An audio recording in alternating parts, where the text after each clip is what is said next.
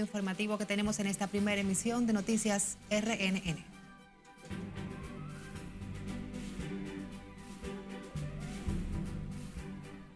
pelotero Wander Franco y madre de menor comparecen ante tribunales de Puerto Plata por acusaciones de explotación sexual, comercial y sustracción de menores.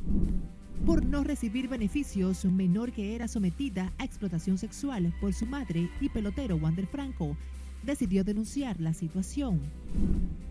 Toletero de grandes ligas se enfrenta a una condena de hasta 10 años, advierten abogados penalistas. Fijan para mañana sábado solicitud de medida de coerción contra imputados en Operación Nido. Y la policía captura en La Vega hombre acusado de raptar joven de 17 años y su bebé de 5 meses.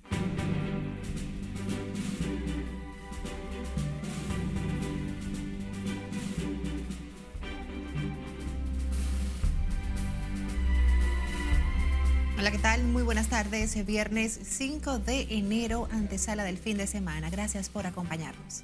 Iniciamos la primera entrega informativa de Noticias RNN. Graciela Acevedo les saluda. Iniciamos inmediato con el juez de atención permanente de Puerto Plata. Conoce este viernes medidas de coerción al pelotero Wander Franco, acusado de sostener una relación sentimental con una menor de 14 años, proceso en el que también está siendo sometida la madre de la adolescente, a quien se le imputa explotación sexual y lavado de activos. Margaret Ramírez tiene la historia. El juez Rumaldin Marcelino fue el magistrado designado para decidir el futuro del Grandes Ligas, acusado de sostener una relación con una menor de 14 años y para quien el Ministerio Público está pidiendo prisión domiciliaria e impedimento de salida del país. Wander, ¿qué Wander Franco fue conducido al Palacio de Justicia de Puerto Plata a las 8.45 de la mañana, fuertemente escoltado por miembros de la Policía Nacional.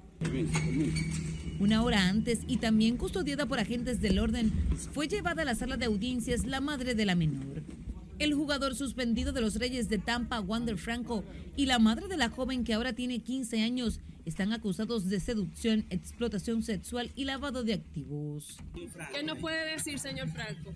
Un tío político de la menor involucrada en la denominada Operación Out 27 declaró que tiene a nombre de su esposa la suma de 2.1 millones de pesos a plazo fijo en el Banco Agrícolas procedentes del pelotero. ¿Y de dónde provenía?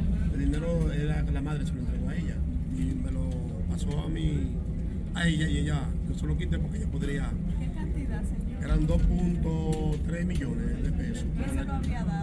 A la niña, su madre. En las afueras del Palacio de Justicia de Puerto Plata se apostó un grupo de niños jugadores de béisbol en apoyo al toletero oriundo de Maní. Todos somos francos, todos somos francos. El expediente contiene fotos del pelotero con la menor, conversaciones de WhatsApp, publicaciones de redes sociales, así como certificados financieros y de depósitos, entre otras pruebas importantes. Margaret Ramírez, RNN. Una mala relación con su hija y no compartir los beneficios con la menor por la explotación sexual a la que era sometida fue lo que llevó al adolescente a quejarse de su madre en un video que colgó en las redes sociales, lo que destapó el escándalo que hoy envuelve al pelotero de grandes ligas, Wander Franco, y por el cual enfrenta cargos en la justicia junto a la madre de la niña de 15 años. Laura Lamar presenta detalles del expediente acusatorio. Expediente de casi 600 páginas, el Ministerio Público desglosa el mecanismo mediante el cual la madre de la joven no identificada por razones legales se beneficiaba económicamente a cambio de entregar a su hija al pelotero Juan del Franco para ser explotada sexualmente. El documento señala que la mujer además extorsionaba al pelotero para mantenerse en silencio ante el abuso infantil que ésta estaba cometiendo en contra de la menor. El órgano acusador explica que Nancy Yudelka Ibar madre del pelotero de grandes ligas, realizó transferencias de dinero a la imputada como compensación por el delito sexual que cometía su hijo. Asimismo, el Ministerio Público detalla que a la madre de la adolescente les fueron incautados 800 mil pesos en efectivo, un certificado financiero por más de 2 millones de pesos, además de 68 mil 500 dólares, un carro y documentos de propiedad de un inmueble. La adolescente de 15 años denunció en el mes de julio del pasado año a través de una plataforma digital que su madre la utilizaba para sacar provecho económico de sus parejas reveló que sostenía una relación con Franco consentida por su progenitora y que ésta le estaba quitando dinero al imputado y a ella no le daba nada. De acuerdo al Ministerio Público, el 13 de julio del 2023, la hoy imputada con el fin de desviar la atención acudió a la unidad de atención a víctimas de violencia de género, intrafamiliar y delitos sexuales de Puerto Plata, donde denunció que el beisbolista había sustraído a su hija. Esto derivó en que la menor fuera evaluada por una ginecóloga forense que determinó que la adolescente presentaba a nivel de membrana himenal signos de defloración antigua.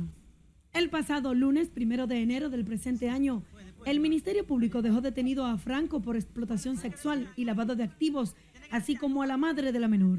Lauri Lamar, RNN. Sobre este controvertido tema, profesionales del derecho especializados en el área penal advirtieron que el pelotero dominicano Wander Franco se expone a una condena de hasta 10 años de prisión por explotación sexual y seducción de menores. Nelson Mateo, con más. El consentimiento de la madre no exime de sanción al infractor de ese tipo de delito. Abogados penalistas analizaron la gravedad del proceso abierto por la Procuraduría contra el Campo Corto de Tampa los profesionales del derecho entienden que aunque el consentimiento de la madre existiera en la relación con su hija, Wander Franco se expone a lo peor. Porque realmente los menores están bajo el cuidado y la protección de los padres. Sustraer una menor sin el consentimiento de los padres y sobre todo para ese tipo de hecho constituye un ilícito penal que es sancionado, como te dije, de 3 a 10 años de prisión. De acuerdo con las declaraciones jurídicas, en este proceso se podrían constituir los delitos de seducción, agresión sexual y sustracción de menores y contra la madre de la menor de edad, el prosenitismo o explotación sexual. Porque hay que ver entonces la capacidad que tiene él para poder discernir esta situación. Es lo que debió asesorarse de un abogado antes de darle cualquier peso a ella. Pero aquí evidentemente quien es un abusador es la mamá. Es un hecho lamentable por tratarse de una menor que hoy en día hay que poner ejemplo en esa base de que esas relaciones con los menores, ya sea eh, hasta con el mismo consentimiento de los padres, es un hecho que no, no, no debe de ser. Pero otros abogados entienden que todo proceso que como este envuelve una menor debe ser tratado con extremo cuidado, incluso para abordar el tema. Y además, como se trata de un asunto de menores, nosotros entendemos como que eso deberían explicarlo las autoridades y el abogado del caso. El pelotero de grandes ligas no solo se expone a una condena en juicio de fondo de 10 años de prisión, también a perder más de 200 millones de dólares como beneficios del contrato de grandes ligas según los profesionales del derecho. Nelson Mateo, RNN. Cambiemos de información. Agentes de la policía apresaron en La Vega a un hombre acusado de raptar a una joven de 17 años y a su bebé de solo cinco meses de nacido. El vocero de la institución del orden en esa ciudad, Dixon Rojas, explicó que el adolescente y su pequeño fueron presuntamente secuestrados por el padre de la menor, quien tiene 29 años, y trasladados a un vehículo que fue interceptado tras recibir una alerta del sistema 911 hay que destacar que tanto la menor de, cinco meses de edad, así como también la madre, que tiene 17 años, son eh, personas que están ahora mismo bajo el cuidado y protección de la Fiscalía de Niños, Niñas y Adolescentes, así como también de CONAN. En cuanto al padre de la menor y presunto raptor, pues este permanece bajo arresto para investigación y confirmar dicha información.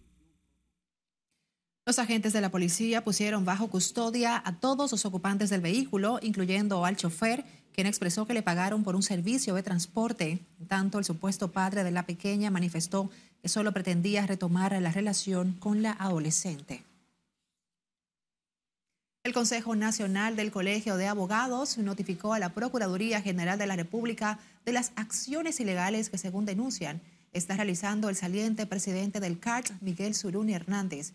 La Comisión de Abogados advirtió que Surún Hernández está usurpando funciones cuando inicia procesos legales a nombre de una titularidad que no posee.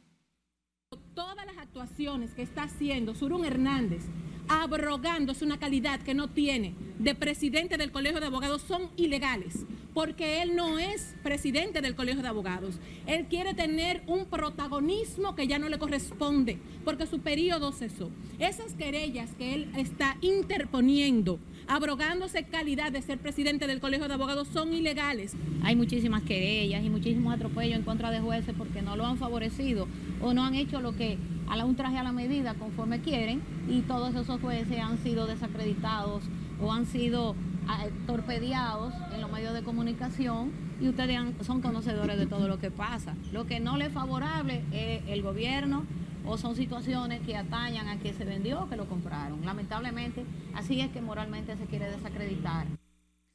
Los comisionados depositaron una instancia este viernes ante la Procuraduría General de la República, donde dejaron claro que por usurpación de funciones, Surún puede ser sometido a la justicia.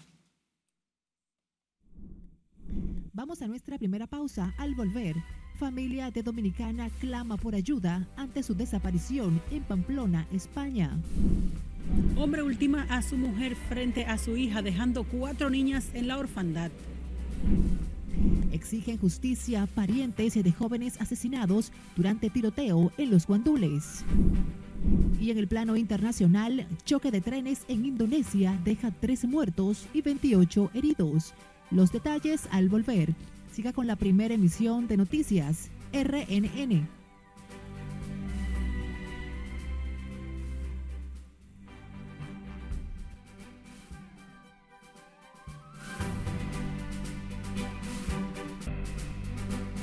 Gracias por seguir en sintonía con Noticias RNN. En el plano internacional, tres personas murieron y al menos 28 resultaron heridas cuando dos trenes colisionaron este viernes en Java la isla principal de Indonesia, según informó la policía. Scarlett Wichardo amplía este y otros temas en las internacionales. El accidente ocurrió cerca de unos arrozales cuando un tren de larga distancia procedente de la segunda ciudad del país chocó con otro. Las tres víctimas mortales eran miembros de la tripulación del tren de larga distancia. En tanto, las autoridades informaron que los dos trenes transportaban un total de 478 pasajeros. Al menos cuatro personas murieron y otras diez resultaron heridas en el incendio de un hospital en el norte de Alemania. El fuego del que se desconocen las causas se produjo en el tercer piso del edificio y se extendió a varias habitaciones de los pacientes, según confirmaron las autoridades. Un total de 222 personas siguen desaparecidas este viernes en el centro de Japón, donde los socorristas trabajan contra reloj para hallar sobrevivientes cuatro días después del potente terremoto del día de Año Nuevo que dejó al menos 94 muertos y 60 heridos. Las esperanzas de encontrar otros supervivientes disminuyen, sobre todo transcurridas ya más de 72 horas, un plazo considerado crucial para salvar vidas tras una catástrofe natural. El frío, la lluvia y las nevadas previstas para el domingo complican aún más la búsqueda. Japón canceló al menos 415 vuelos que estaban pautados para hoy y mañana sábado desde el aeropuerto de Tokiota de Haneda a raíz del accidente que dejó cinco muertos en una de sus pistas de aterrizaje el pasado martes. Las suspensiones han generado perturbaciones a muchos japoneses que se habían desplazado desde Tokio a sus localidades natales para celebrar el Año Nuevo, como es tradición. Voy a San Martín con juguete el regalo también para ti. El Día de Reyes Magos llegó con polémica al distrito de Chamartín en Madrid, España, luego de que el ayuntamiento enviara videos con saludos de Melchor, Gaspar y Baltasar a la ciudadanía. La discusión surgió porque la persona que hace el papel de Baltasar es blanca, está pintada de negro y habla de manera incorrecta. En medio de las críticas, el Ayuntamiento de Madrid expresó que para interpretar a Baltasar fueron contratadas cinco personas con test de color negra y una blanca, a los que llamaban en función de la demanda de la gente. Asimismo, explicaron que los dos últimos Baltasares tenían COVID-19 y debieron recurrir a uno que no es negro. En las internacionales, es Carelet Guillardo, RNN. En otra información, una mujer fue ultimada por su pareja frente a su hija de solo 12 años que no ha vuelto a comer ni hablar desde que ocurrió la tragedia, hecho que ha dejado en la orfandad a cuatro niñas. Se trata del tercer feminicidio que se registra en el país en lo que va del presente año. Nuestra compañera Siledis Aquino está en directo y nos tiene detalles. Adelante, Siledis. Muchísimas gracias. Así es. Luto, dolor y consternación es lo que ha dejado este feminicidio en los familiares de Rosa Abreu. Él sabe el daño que le hizo y que él sabe que la dejó a las cuatro huérfanas. Rosa Abreu era una mujer cristiana que acababa de llegar de un retiro espiritual de la iglesia cuando su marido le disparó frente a su hija con un arma supuestamente ilegal. Y dejó a las otras dos solas porque no tiene ni ni paella porque él no pensó. Quiquito, por favor, entrégate. Nosotros lo único que queremos es justicia por mi tía.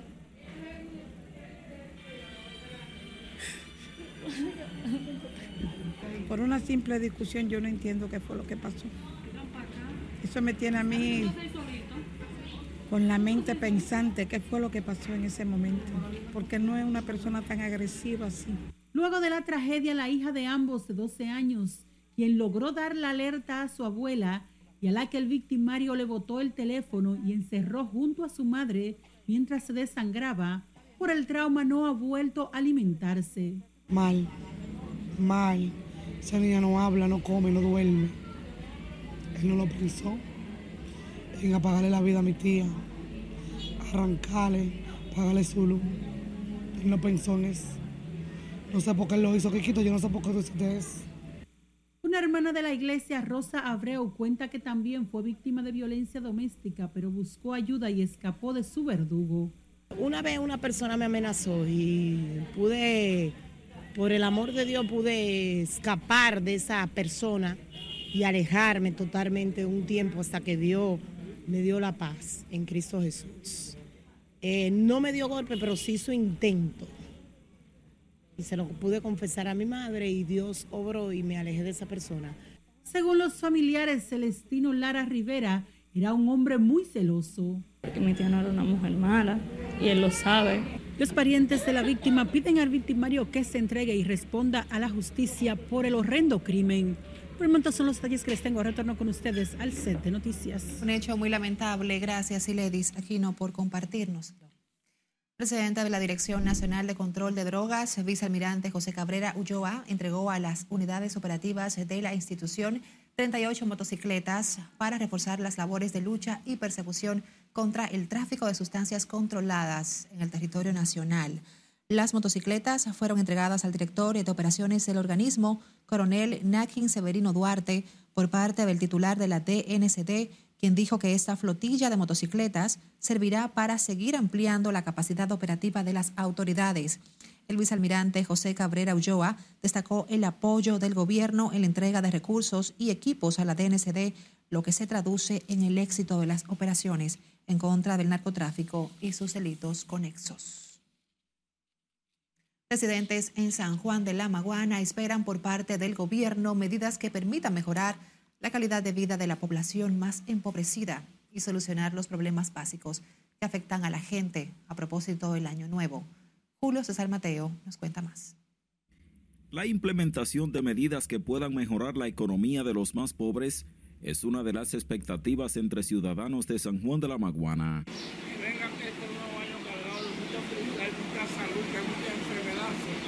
dinero y que todo cambie. Otros lucen más optimistas al albergar la esperanza de que por ser un año electoral, las autoridades arreciarán las acciones a favor de la clase más desposeída. Eh, la delincuencia está brotando un poco, eh, pero la policía tiene control de eso, está trabajando muy bien. Gracias a nuestro señor presidente Guido Rofo Abinader Corona, que ha hecho un buen trabajo. Algunos ciudadanos entienden que la seguridad ciudadana y la creación de fuentes de empleos deben ser fortalecidos. Hay poco dinero en la calle porque el dinero lo tiene estancado. Este gobierno tiene todo estancado. Y yo espero que piensen los pobres también. Porque hay mucha gente que necesitan. No solo nosotros, hay muchos que no tienen de qué vivir. La colaboración de parte de la población es un punto señalado por algunos ciudadanos como fundamental para resolver algunos problemas que afectan a la nación. La prosperidad y eso tiene algo al pueblo, el pueblo está necesitado. Apoyo al sector agropecuario, reducción al costo de los alimentos y la terminación de obras inconclusas forman parte de las expectativas de los sanjuaneros para este año 2024. En San Juan de la Maguana, Julio César Mateo, RNN. Cambiando de información, la Oficina de Atención Permanente del Distrito Nacional fijó para mañana sábado el conocimiento de solicitud de medida de coerción contra Emmanuel Rivera Ledesma y los demás implicados en la presunta red que estafó con miles de dólares a más de un centenar de personas a través de la venta de apartamentos que no se materializaban, según denunciaron los querellantes. Estamos ahora con Liliani Martínez, quien nos tiene informaciones en directo desde el Palacio de Justicia de Ciudad Nueva. Adelante, Liliani. Gracias, efectivamente sería a partir de las 9 de la mañana cuando iniciaría la audiencia de solicitud coercitiva contra el presunto cabecilla y los demás imputados en la operación Nido. La imposición de una medida eh, cautelar conforme a los hechos. En el expediente depositado por el Ministerio Público la madrugada de este viernes, se piden 18 meses de prisión preventiva para Emmanuel Rivera Ledesma y otros seis imputados por la alegada estafa de unos 700 millones de pesos a más de 300 víctimas. Algunos de los supuestos timados por la red acudieron con pancartas y consignas a la Fiscalía del Distrito Nacional exigiendo justicia. Levantándose a las 3 de la mañana, comiendo, durmiendo y haciendo hasta sus necesidades en algunas ocasiones en su vehículo para que hoy ese dinero esté en el bolsillo del señor Emanuel Rivera Ledesma y comparsa. Nosotros esperamos, primeramente, que devuelva todo el dinero a cada uno de los afectados y que la justicia haga un precedente con este caso. Los representantes legales de los querellantes dijeron esperar una medida ejemplar para los acusados del millonario fraude. Esa tarea de hacerse millonario con los dineros de otras personas que son bien sudadas, entonces yo entiendo que tiene que haber un resarcimiento y también cárcel, porque eso tiene que acabarse. Esperamos que en el día de mañana, con el tipo penal de lavado de activos, asociación de malhechores, estafa, ese señor, Emanuel Rivera Ledesma, conjuntamente con su esposa Scarlett Cruz, su hijo Emanuel Rivera, el contador Omar Rosario, reciban ellos y las personas que estuvieron ahí lo que la justicia determine en el día de mañana. Para las supuestas estafas, falsificaciones y el lavado de activos, la red criminal utilizó vehículos societarios de varias empresas, conforme señaló el órgano acusador. La solicitud de medida de coerción contra los implicados en la operación Nido contiene unas 400 páginas y 200 elementos de prueba, según informó el Ministerio Público. Esta es toda la información que tengo. Regreso contigo al set de noticias. Gracias por las puntualizaciones, Liliani Martínez. Seguimos con otra información. Familiares de dos jóvenes ultimados el pasado martes en medio de una balacera en el sector Los Guandules, en el Distrito Nacional, pidieron justicia por la muerte de sus parientes. Aseguraron que los hoy oxisos no estaban involucrados en acciones de bandas criminales, como se ha divulgado. Yo lo que pido es justicia y que mi hijo no era delincuente. Si mi hijo hubiera sido delincuente, esa gente no se prestan a jugar basquetbol y a tirar bola por mi hijo. Cuando hay delincuentes, ustedes se dan cuenta al llegar. Mira cómo tanto esos jóvenes jugando pelota porque él era basquetbolista. Eh, lo conocemos como el Quiro, Riquelme Cabrera, eh, un tremendo jugador del sector, campeón varias veces en los torneos interbarrial. Y lo único que puedo decir que es un muchacho bueno y que nada, y uno no, no sabemos que estamos aquí en la cancha, pero no sabemos lo que está después, después de la cancha. Los jóvenes fallecidos en medio de una balacera captada en cámaras de video respondían a los nombres de Riquelvin Cabrera, apodado Kiko, y Norkeli Paulino Rodríguez, alias Bonje, de 19 y 20 años de edad respectivamente, cuyos cuerpos fueron velados en medio de la calle San Antonio de la popular barriada con la presencia de agentes policiales. Vamos a nuestra última pausa. Cuando retornemos, posponen para la próxima semana cirugía de Cardenal López Rodríguez. Y les contamos de la niebla que se apoderó de las calles del Gran Santo Domingo este viernes. Esto y más al volver. Mantenga la sintonía con la primera emisión de noticias, RNN.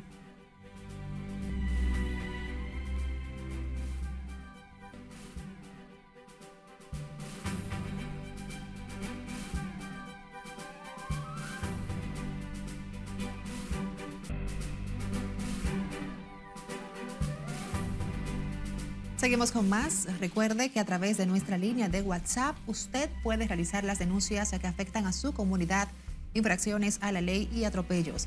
A continuación presentamos algunas de ellas el resumen de nuestra compañera Perla Gómez.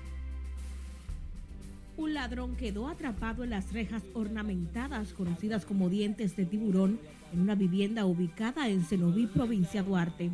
El delincuente al verse en apuros y sin poder moverse tuvo que pedir ayuda para poder liberarse de las rejas filosas que le causaron una herida profunda en una pierna. Vecinos del lugar trataron de ayudarlo, pero lamentablemente el antisocial no resistió a la gravedad del golpe, por lo que murió antes de que llegaran los paramédicos. Esto.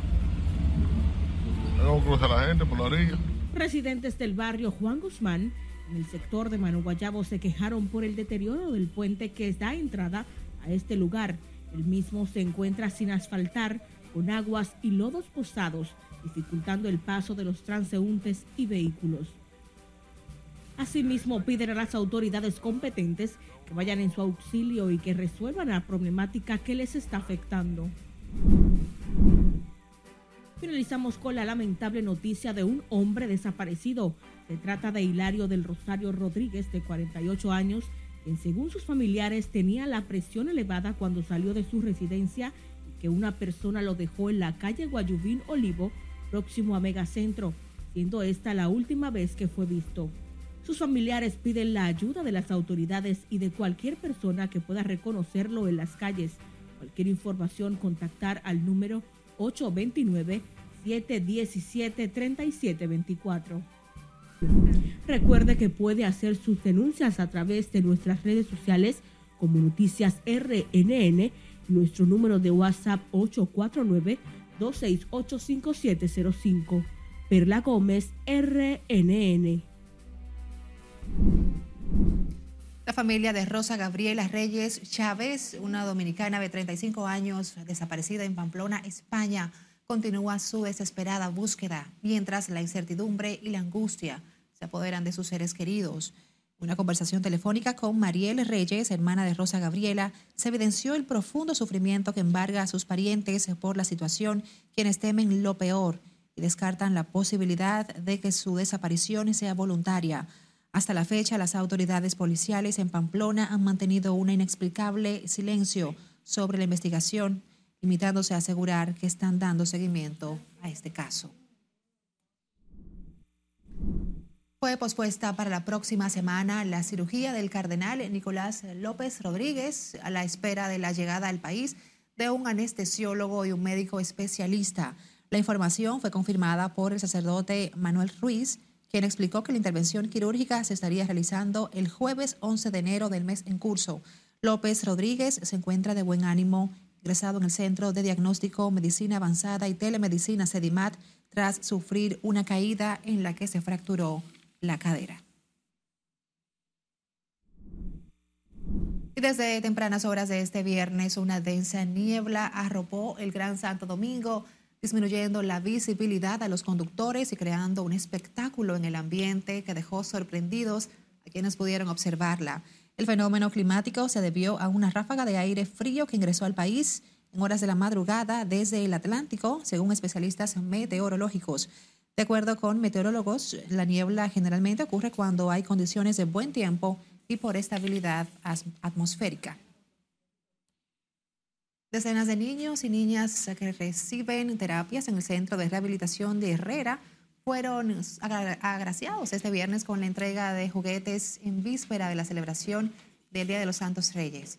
El objetivo es llevar un poquito de alegría a los infantes que sufren de alguna condición de salud y que son atendidos en este centro de salud.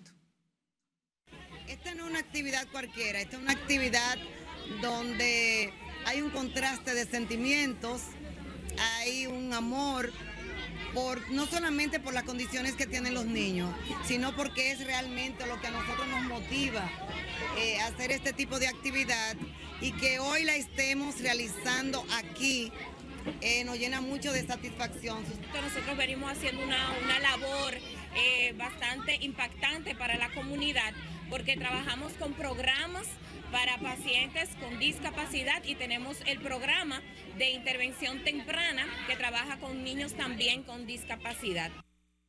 En la actividad, los pequeños también disfrutaron de un show artístico de payasos, así como golosinas y palomitas.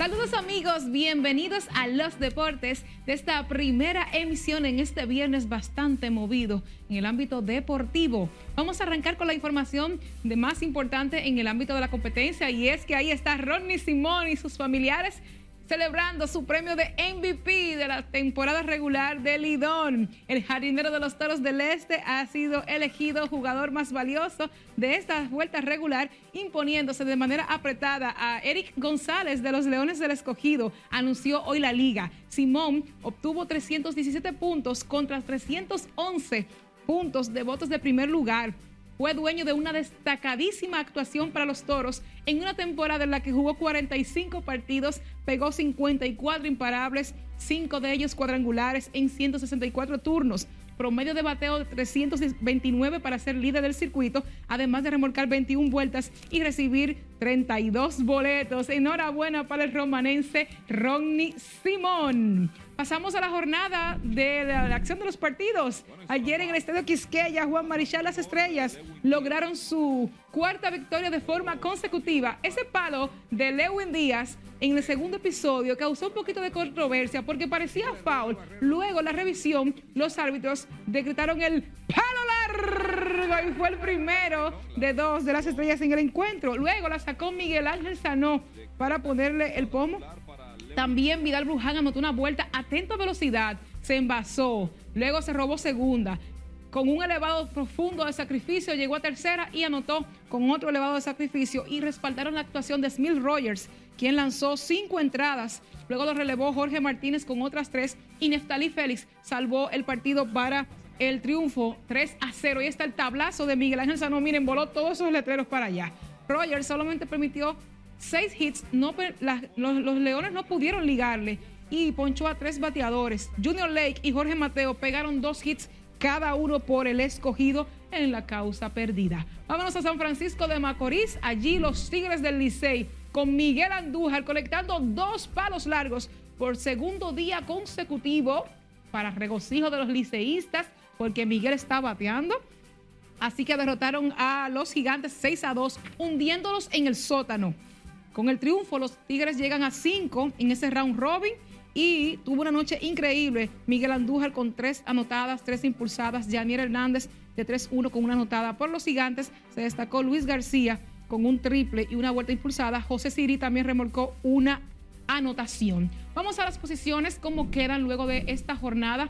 Las estrellas siguen sólidas con 6 y 1 en el primer lugar. Los Tigres en el segundo con 5 y 2 los Leones del Escogido con 2 y 5 y los Gigantes en Capilla Ardiente con 1 y 6 hasta este momento. Vamos a los partidos para hoy de la jornada del viernes. Acá en el Estadio Quisqueya, Juan Marichal, los Leones reciben la visita de los Gigantes a las 7 y 15.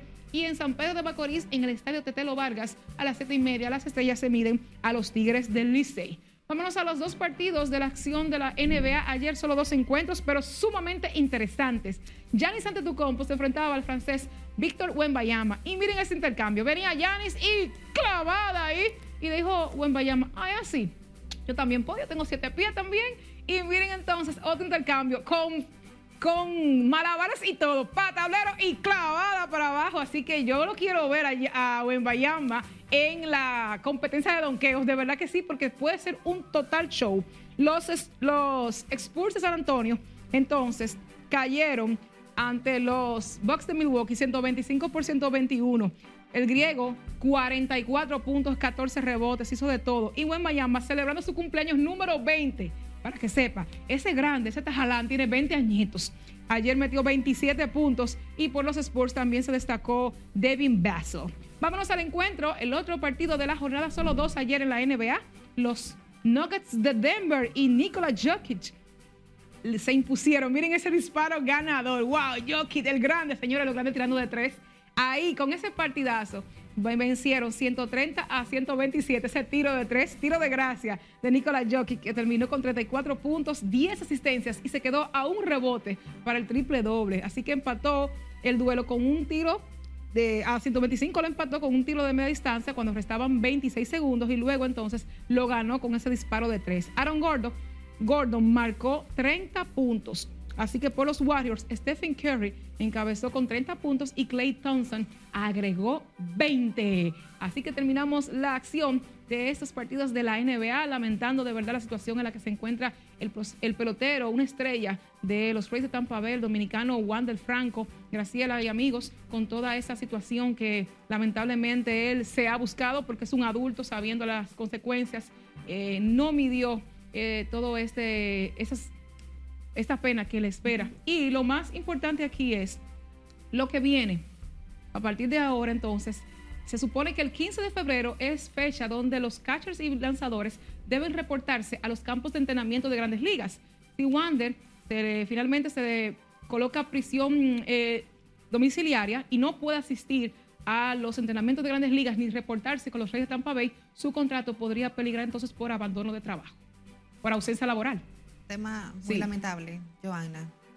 Desafortunadamente, vamos a ver más adelante qué va a pasar con este deportista que lamentablemente ya su futuro se ve. Y, no, y que, le sirva de ejemplo a todos los jóvenes y personas que manejan mucho dinero, que no saben lo que ellos significan para nuestra sociedad, sobre todo como atletas. Así es. Feliz viernes, Gracias, Gracias, Joana, para ti también. Feliz viernes y para ustedes también. Gracias, como siempre, por acompañarnos y por regalarnos su tiempo en esta primera jornada informativa de Noticias RNN.